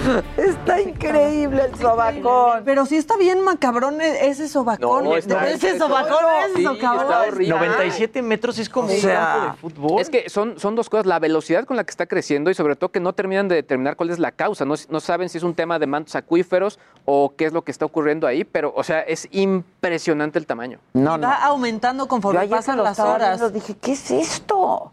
En el mero sobacón. Sí, yo vi la nota desde la semana pasada, pero ayer vi como el actualizado y ese ya ves el diámetro y Sí, es- yo lo, ayer lo vi Sí. y dije, ¿qué es esto? Y crece Este, dice Miriam León, Olivia es impresionante, mi hija es súper fan, hasta su ropa tiene. Y justo en TikTok es súper famosa también. Es lo mismo que hemos estado hablando, como que estos artistas este, millennials o más bien centennials, en TikTok se hacen virales muy cañón y muchas canciones de Olivia Rodrigo están ahí. Pero era muy listo, porque además entrando a TikTok, sobre todo para impactar a, a mercado asiático, por- y al final es al que le quieren pegar, sobre todo por todo el tema de BTS claro. y todos esos esas bandas. Oigan, dicen que, dice Ander Vicente, la serie de High School Musical está en su segunda temporada en Disney Plus ahorita y Olivia Rodrigo es personaje principal. Sí, de hecho ella también compone varias de las canciones para High School Musical. Ah, mira, no, pues está increíble, la verdad. Oye, y ahora nos están mandando fotos de que nos están viendo en la oficina y ponen mientras llegue el jefe. Ah, bueno. Muy bien. Ustedes cuando muy llegue bien. el jefe. Y cuando llegue el jefe, se lo enseñas Se y le dices, presume. mira, ven. Sí, y díganle. Y si no las puedes ver por Facebook o YouTube o en el Heraldo Televisión, están también en la radio de 10 a 2, en el 98.5 en la Ciudad de México y prácticamente en toda la República. Es correcto. Díganle, evangelicen. correcto. No olviden sus mensajes clave. Exacto. Exacto. Porque en radio sí nos escuchamos en prácticamente toda la República Sí. Mexicana, ¿eh? Exacto. Este, Diseminen el mensaje. Sí, Pass the message. sí, sí. este, ¿qué más? ¿Quieren otra cosa macabrona? Siempre queremos macabrón. Díganme este nivel de toxicidad. Yo en República el Dominicana, el sobacón. un hombre llamó al Aeropuerto Internacional de Cibao para advertir que una mujer llevaba explosivos. Se armó todo, pues detuvieron a la mujer, se retrasaron vuelos y cuando lo agarraron, este señor de apellido Hernández dijo, pues que hizo la falsa alarma porque su novia le avisó que se iba a Estados Unidos y entonces que no quería que se fuera sin él. No. Así lo dijo, así lo dijo. No, pues ahí no está diciendo nada. No, quiten, quiten eso, quiten eso, quiten eso. Bueno, pues sí, dijo, pues es que la verdad es que se iba, no me iba a, a dejar verla nunca más, se iba a Nueva York y se suspendieron vuelos, se retrasaron otros y pues él está obviamente detenido porque llamó a decir, esta señora trae una bomba. Entonces detecten Ay. esos niveles de toxicidad. Está macabroncísimo. Está más macabrón que lo del novio de Lucero. Está ¿no? más macabrón que lo del novio de Lucero. Bueno, yo hoy tuve que pedir perdón por malportarme en un sueño, fíjense. O sea, solo detecten esas cosas. ¿no? regresamos con la alegría del hogar. Con, con el día. Sí, es su día. No, de Lozano y Zavala es su día. Ya están. Buenísimo.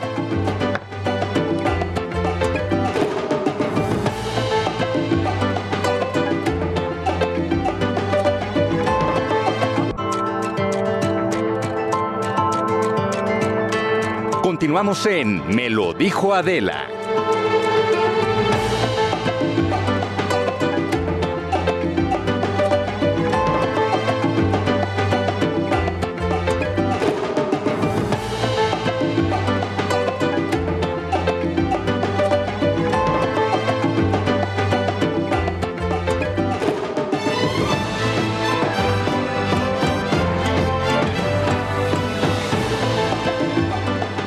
Estamos, ya estamos de regreso. Los estábamos leyendo a todos en YouTube, en Facebook, en el WhatsApp.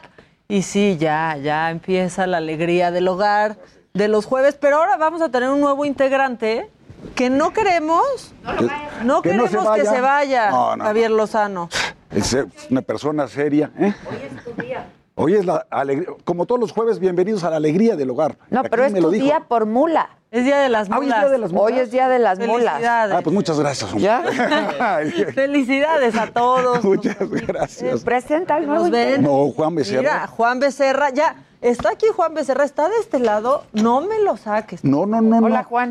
Adela Sale Muchas cuadro. gracias, muchas gracias. Ve qué guapo viene. con Aguanta, su Mara, no te vayas a ir No, hombre. enojado. A ver si tú te El el comportas. otro porque es un ridículo payaso mamón. Fíjate, fíjate. O sea, Federico imagínate Arriola. todo eso, Federico Arriola. Se paró y se fue. Van dos veces que, que, que hace el va. Sí, porque, pues porque este también se ¿Qué le pone. hacen? Este se pone pelado. No es cierto. Y también se quejó de ti. Altanero. Dice que tú eres muy mala moderadora. Que Sí, ya lo vi, ya lo ¿Ya vi. lo viste? Nos mentó la madre hasta O que... sea- Mira, ya lo puse en silencio. Bueno, ya tuvo una actividad Y del día. perdón, eh, soy bastante buena, pero es que esto, pues es, ¿qué es esto? Pues, ¿qué, es- qué es esto? Así como una mesa de debate propiamente, no. No, este es de insulta a todo el mundo. No te dejes, No te dejes. No, no, De no, manera, además yo aguanto vara, ¿eh? Exacto. Exacto. O sea, no te dejes, pero no te vayas. Ah, o sea, por favor. Ya estando aquí, Oye, No, exacto. Se- se es derrota asumida si te vas. ¿no? Exacto. Claro. ¿Sí o no? Derrota ¿Sí ya o por no? default. acabaron los argumentos. Exacto. y te Hazte cuenta qué fue lo que pasó. Federico no tiene A ti argumentos. te dijeron copelas o cuello Sí, y te le dije, pusiste la. No, no es cierto, le dije, tienes una prueba de las mamadas que estás diciendo. No, ya estamos. Y este dijo, se las voy a dar. Le dije, no, tampoco. O sea, nada más estoy diciendo. No te las estoy pidiendo. Yo estaba hablando de las pruebas. Más al frente hay Ya pruebas. se te hizo costumbre llegar tarde. Ya también, también es tu día, ¿eh? ¿Qué? De las mulas. Estos Ok. dos No son son. Manueles, ¿Qué tal? ¿verdad? Mucho gusto. ¿Qué No, no, No, no. no, no. Ya no, ya no, ya no. Son un par de. ¿Cómo estás, Juanita? Bien, bien, Juan Pablo. bien. Qué bueno que ya- Bienvenido a este Juan Pablo es mi programa. carnal. Yo soy Juan Alberto, aunque no me gusta el, ¿Es, el es- Alberto. es tu hermano? Es mi hermano, sí. Sí. Tú saliste bien, se ve luego, luego. No, pues O sea, uno es Juan Pablo y otro es Juan Alberto. Ya soy el sexto, algo tendrían que haber aprendido. Claro. Sí. Hijos de ¿Todos Manuel. hombres? Sí, sí, sí. No, somos tres hombres y tres mujeres. Ah, Micha igual que en mi familia, Micha y Micha. Ay, qué simpática. Micha y Micha. Ay, qué chispeante el programa, ¿verdad? Qué bueno que viniste para felicitarte en vivo. De las mulas, Zavala. Claro. Es mula. Mejor que te digan que eres una mula que eres un pendejo. Pues sí, ¿a ti cómo te dicen o qué? Las dos.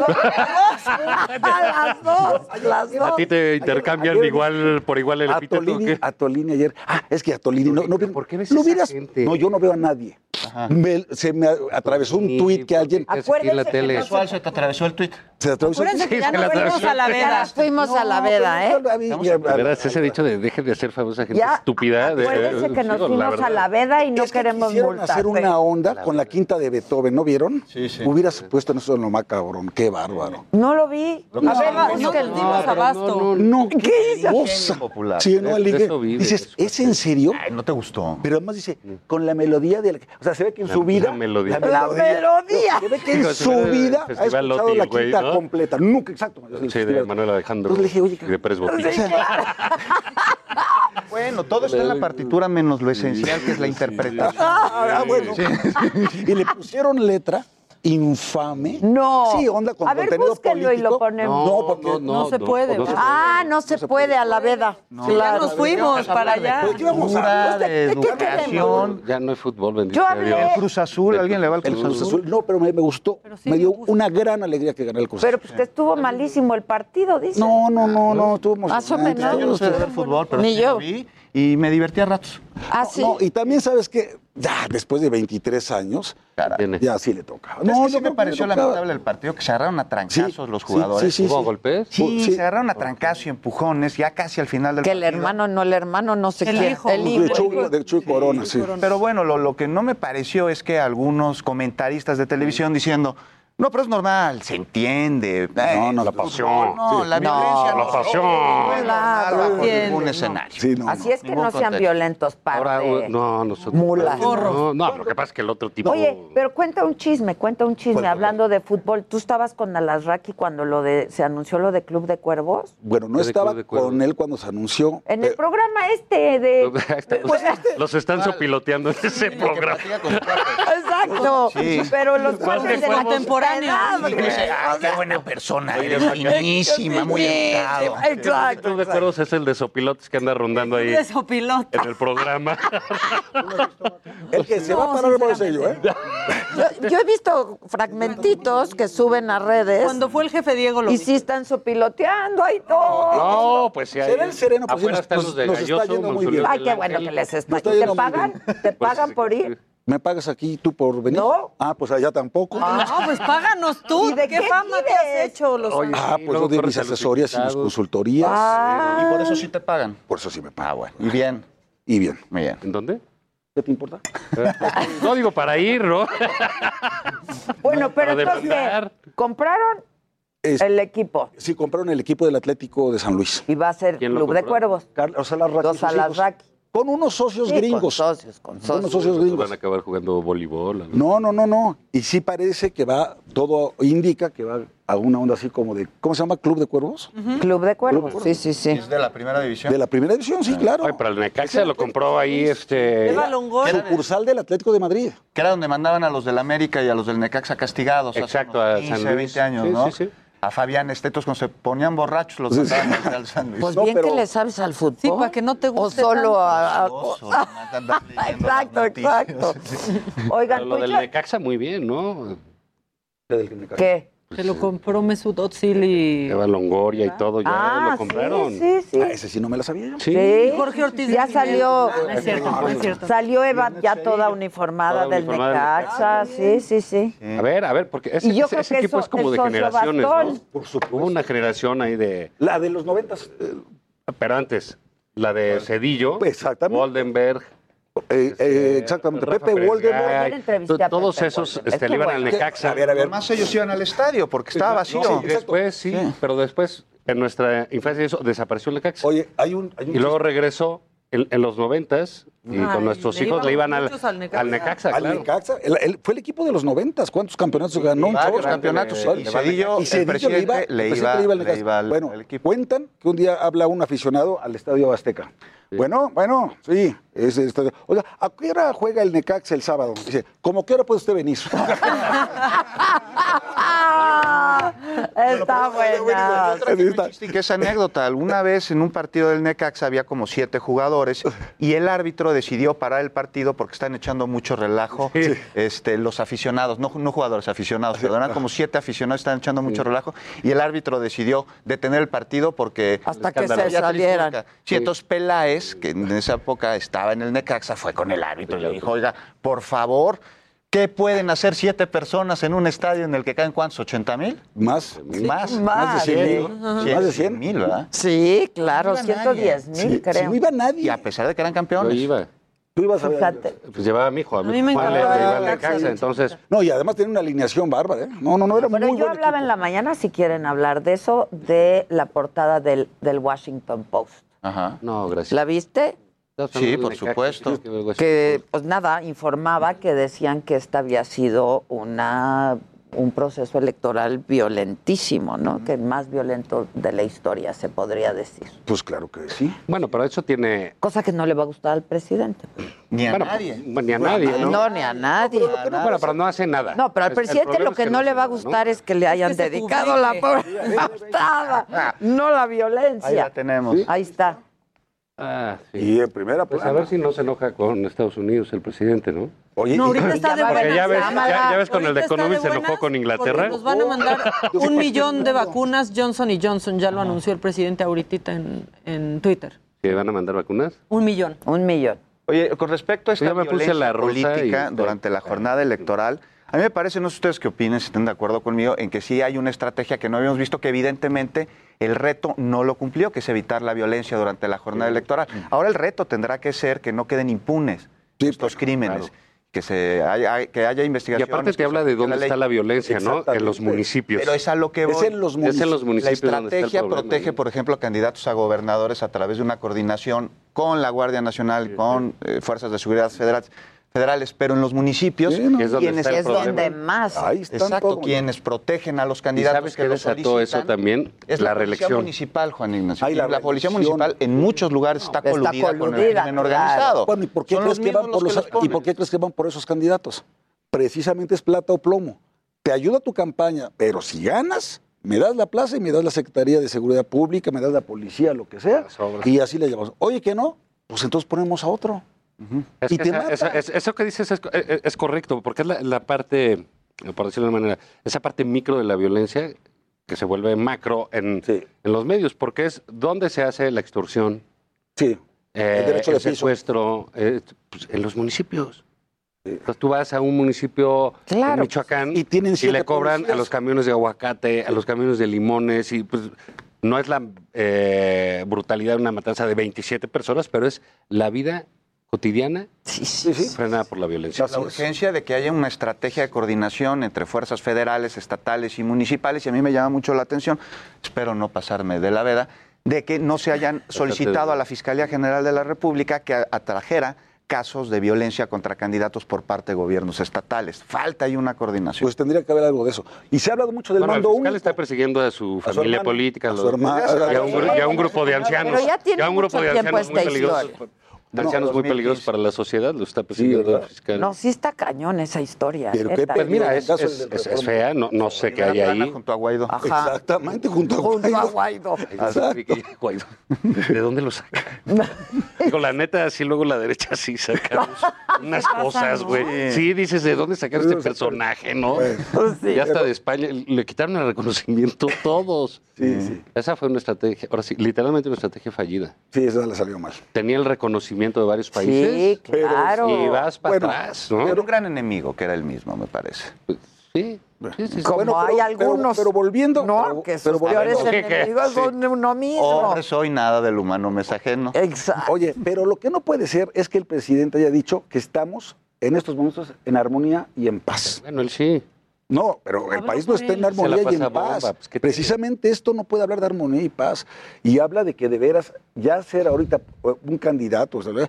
de veras es, es de, alto riesgo. No, pero también la gente que se la juega en, en las alcaldías. Sí, y tienen siete policías, por ejemplo, ¿no? Y están coludidos. Y, están Por coludidos, eso, pero tú imagínate, los- estás tres años, aguantas la presión, lo que sea, el crimen, lo resistes.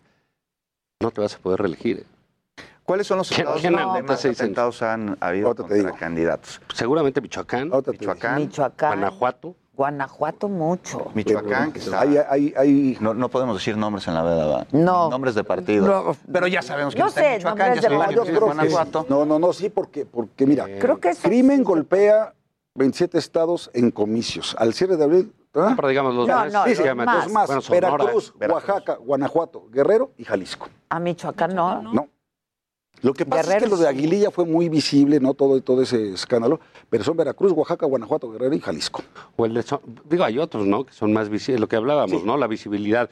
El de Sonora, ¿no? Que fue un ex procurador Sí, del. Estado. Nueve años procurador. Y por cierto, A Y, ver, en- y en la y calle. con un gobernador del PAN y con un gobernador del PRI. Y son asesor imágenes muy fuertes, ¿no? también, ¿no? Y al Sí. defensor de la familia Levarón. fue su abogado. O sea, tiene un, yo estuve por ahí en Sonora y tuvo, te- tenía un muy buen prestigio este hombre. Ujú. Y el día que dice, a mí van a ver aquí, vas a Candidato acabar el alcalde. miedo y la madre. En, en Y pelas. Ah, está, durísimo. Y se acababa de aventar un discurso. Se acaba de aventar un discurso precisamente contra la Y la- el- sí, lo que pasa es que la imagen era muy muy fuerte, Muy ¿no? El- fuerte. El, Muy tirado y fuerte. Los volantes, ahí. los volantes al lado. Terrible. Esa es la otra. Es terrible, ¿no? A plena luz del día estás haciendo campaña en la calle, estás pelas. No, la mujer esta, la, la- Del mismo partido. el video. híjole, el, El mismo video partido. ese. Ese ha del sido mismo el partido, partido. que más. Y que además hizo un llamado a sus simpatizantes a encontrarse en un En sitio zona, específico sí. para hacer un acto de campaña y pues ahí fue donde también le avisó. Qué sus- barbaridad. Mira, digamos, eso no es eh, eh, culpa del gobierno, no.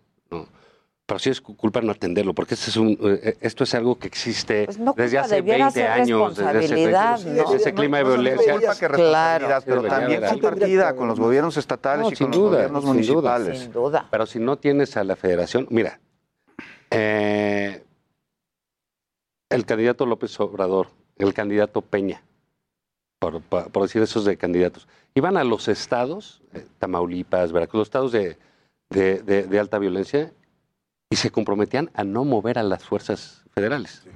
Era su promesa de campaña en esos estados. O sea, usted lo que sea, pero no nos quita la marina ¿Mm? o no nos quita el ejército. Cu- Cuando era todo este rollo de, de la, de desmilitarizar el país, etcétera, ¿no? Por lo de Calderón. Esa promesa básica ¿no? se ha ido diluyendo. ¿no? Por- por- no- no sé por qué razones. O sea, quizás esta estrategia de reducir, de bajar, de, de no querer enfrentar y pensar que eso iba a dar algún resultado obvio. O sea, el- el- ninguno, o sea, ¿eh? la estrategia este, completamente diferente a, a lo que había. De irse sobre la lana, lo que hace la Eso unidad de no, inteligencia no financiera, de Eso no- congelar. Eso no, es cierto, eso fue como un mito, ¿sabes? Pero no, no O sea, sigues el flujo Guanajuato. del. No, lo van a soltar a, a este, al. ¿Cómo se llama? El, hombre, el violento este que tenía solado Guanajuato, Celaya, el marro. Ah, el mar. El marro, y, y que lo, y que lo agarraron, etcétera, y ya lo va a soltar, pero es, Es que sabes eh, que muchos- un problema de, de pruebas y eso. El problema- que también es muy complicado. El ¿no? problema es lo de siempre, como abogado. La integración de la averiguación previa, Así que es. es un reto que, que- que se tiene que Es en enfrentar. Bueno, Es que mira- a ver, si estamos hablando que matan los alcaldes, imagínate que tú eres Ministerio Público Sí. y No, tienes que armar la averiguación en contra del marro Sí, que mató sí. N mil personas, ¿no? Y que te llegan además abogados millonarios, Claro. un gran equipo. Pero además es que luego, luego son, mira, La profesionalización de eh, los ministerios públicos, de los fiscales, también es un asunto. Tiene, ya- bueno, viste el otro día cómo la la, familia- Fiscalía General, viste cómo se le puso enfrente ya la unidad de inteligencia financiera, como diciéndole, Es que también- me estás violando el proceso, el, el debido proceso todos los días, violas la presunción de inocencia, me echas a perder los casos. Entonces, cuando tú Pues es que la judicializas un caso, cuando lo pones ante, ante el juez de control, ¿no? Analiza y dice, oye, pues esto, perdóname, no respetaron lo mínimo Del del, debido proceso, del debido proceso y para afuera. ¿Cómo se podría resolver esto? Se necesita una armonización. Bueno, es que está Pues en la ley, se tendría que Mira, respetar. lo que pasa o sea, no es está que tan sí. difícil. Pero es que Mira, tiene sentido la norma. medios. Primero lo filtran a los medios, Ajá. ¿no? Y luego te lo dan a conocer a ti como inculpado. Bueno, pues no dices, pues eso ya está es muy más fácil mal. filtrar algo que armar un expediente judicial. No, pero es que además los topos ahora utilizan la filtración como herramienta para poder Sí. desestimar casos este, judiciales. Exactamente. Ahí, ahí, digamos, el una problema reforma, es que, pero que la unidad eh, eh, financiera anun- de inteligencia financiera anuncia eh, que se cometieron delitos. Y entonces el fiscal dice, oye, pues a No, ver, el que déjame ver en dónde presentar está. es A lo mejor juez. tú presumes ese, eh, No, eh, es ese delito, ¿no? Tú tienes Pero yo lo tengo que probar y decir y bla, Tú eres Por una eso unidad de, todo. exacto, porque tú eres una unidad de la Secretaría de Hacienda, del Ministerio de Finanzas. Hay una procuraduría, un ministerio público que es la Fiscalía General de la República, a la que le tienes que entregar elementos. Y es luego la fiscalía, déjame mi teléfono. Y luego es la, la esto. ¿Ya te cayó? cacharon. Ah, Santiago. ni- ah, Ya cayó el depósito. Es un pendejo. ¿Qué pasó? No, eso viste ahí, eso viste ahí. Mira, para que vean que no es cierto. Ah, ¿Quién le pero mira, ese es, ese es un, digamos, son de las cosas que, que han hecho muy mal en, en este gobierno desde mi punto de vista, pero que empezaron bien. O sea, digamos, la, la unidad de inteligencia financiera, el sexenio pasado, pues era tapar a medio mundo. ¿Eh? Y hacer un business fantástico que ni veíamos. Llegan estos, lo exhiben porque, claro, o sea, Sí, ya, ya la- la el asunto, digamos, exacto, se van al otro, Al otro lado de- extremo, de- del otro asunto. péndulo. Porque hoy en día, pues, ¿de qué te sirve estar armando eh, persecuciones políticas, etcétera? No, no, los impuestos, papá, ¿no? Las cuentas. Sí, Eso es claro, este. por ahí, claro. Y no hay nadie en ningún lugar del mundo que sea responsable de un área de sentido. Este es el que, que dé entrevistas. Nadie. Na- nadie lo hace. Es más, ¿no? yo te O pregunto, sea, son- ¿quién era el titular de la unidad de inteligencia financiera el sexenio pasado? No sabes, no sabes. ¿Por qué? Fue vas, vas, pero, pero... Vas, vas. vas, vas. Voy, voy, voy. Ay. ¿Dónde te ponemos? Vas, vas, vas, vas. Por su naturaleza no dan entrevistas, ¿no? Claro, no, no, no. Es como los jueces. ¿Cuándo viste un juez?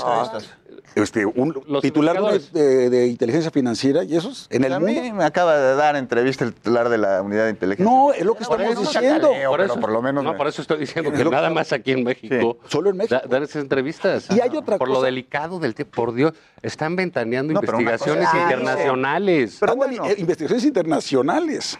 Las están bueno, yo digo, es qué bien que se metan, qué bien. Digamos, eh, discúlpame, pero voy a decir un resultado positivo de este gobierno. No te enojes.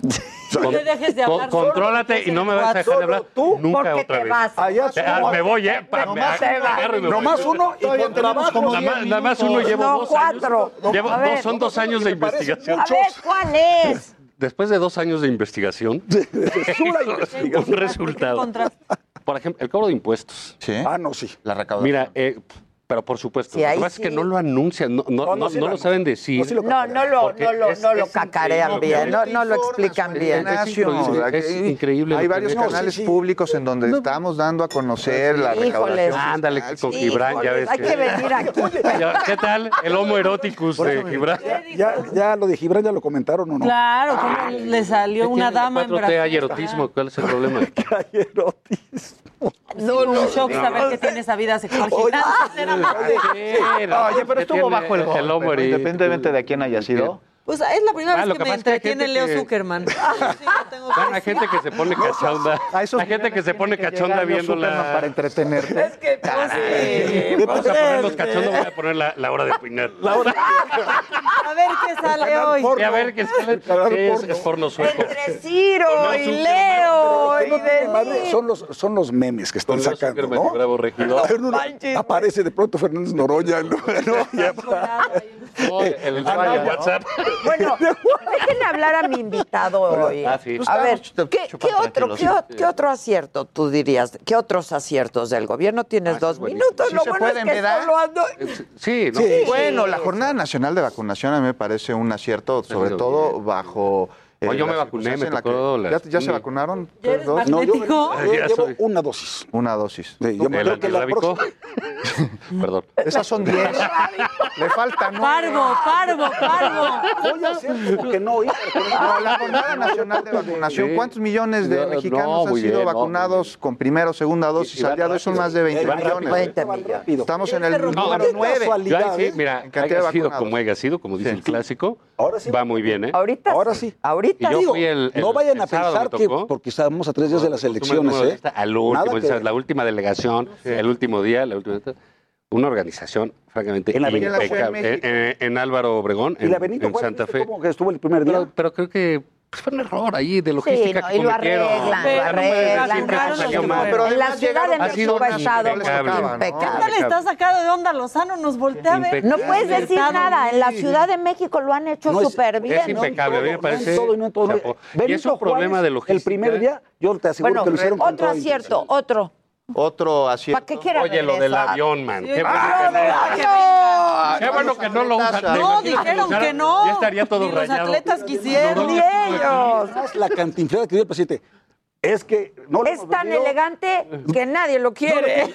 No, que tenías Les como cuatro compradores. Y luego, Queda un minuto y para que me vuelvan a invitar, a mí me parece un Ok. acierto las eh, reformas, las iniciativas de reformas a la ley de la industria eléctrica y a la ley. Que están reprimidas. Pero eso necesitamos tiempo para poder decirlo, es Juan es el error más grave Oye, del espantoso, mundo. Espantoso, terrible. Y están detenidos Pero entiendo, pero entiendo que era su, su, su proyecto. Tampoco mintió en eso, ¿eh? No. Él dijo, va, casi casi que dijo, voy a Reversa nacionalizar esta madre. sí. Llegó y lo hizo. O sea, no, no te... ¿No te pareció la compra de la refinería? Uh, Uy, no, no, pues no, claro, no, el no. peor negocio Pero no me parece mundo. mal. poder Te voy a decir una cosa. Le Lo que, salió me parece, baratísimo. lo que me parece mal es dos Le bocas. salió muy barato. O sea, si sus errores van a ser de 600 O millones sea, de dólares, exacto. no hay fijón. Hubiera comprado siete con lo de 600, dos bocas. Fueron 800 Sí, y además... bien, porque eso le gusta. Pero tiene una deuda así, de pero- 900 pero millones la empresa. un país en, en- en blanco y negro cuando había las refinerías y fue y la compró.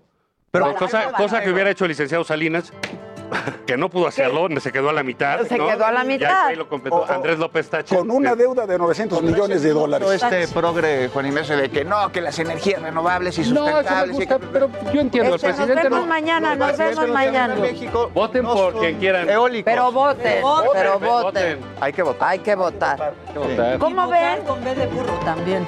Algunos, algunos. Pues sí, hay que votar León